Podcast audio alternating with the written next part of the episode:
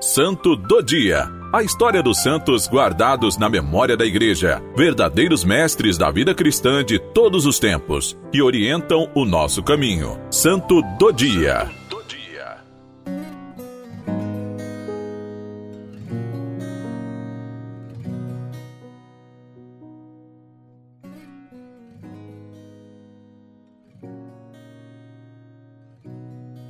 Hoje, 9 de fevereiro, celebramos Santo Irmão Miguel Febres. Francisco foi o seu nome de batismo.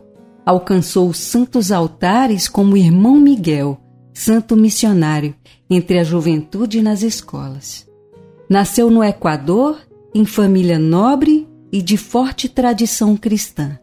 O pai foi professor universitário e o avô foi general do exército, venerado como herói nacional. Em suas pernas tinha uma deformação de nascença. O garoto começou a andar apenas aos cinco anos. O fato aconteceu diante de uma visão extraordinária.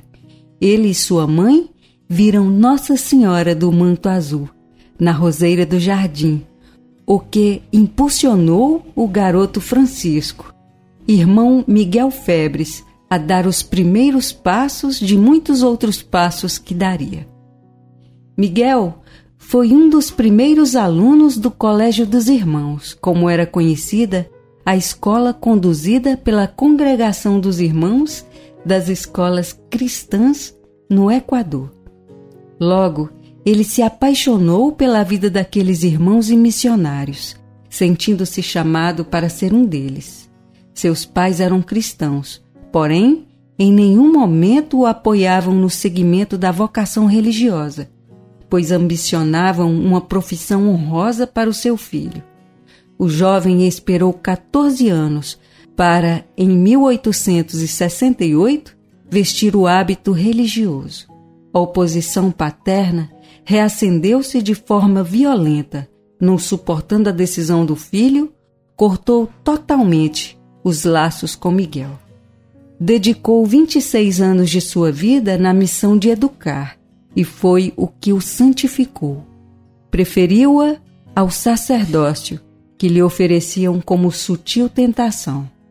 Foi incomparável, gramático e filósofo, zeloso catequista, grande escritor e poeta, sobretudo cantando as honras à Mãe Imaculada em 1892, foi aclamado por unanimidade como membro da Academia Equatoriana da Língua.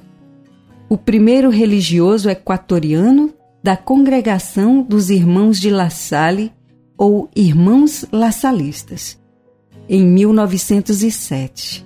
Trabalhou arduamente em textos escolares que dariam subsídios para toda a congregação. Além do Equador, Viveu e trabalhou em Paris, na França, na Bélgica e em Premiá de Mar, Espanha. Em 1910, ele parte para a glória, santa e serenamente, rodeado por seus irmãos. Suas últimas palavras foram: Jesus, José e Maria, eu vos dou meu coração e minha alma. A presença laçalista no Brasil iniciou em 1907. As unidades educativas e de assistência social em que os irmãos atuam estão presentes em nove estados brasileiros e no Distrito Federal, atendendo a mais de 47 mil alunos com o trabalho de mais de 5 mil educadores.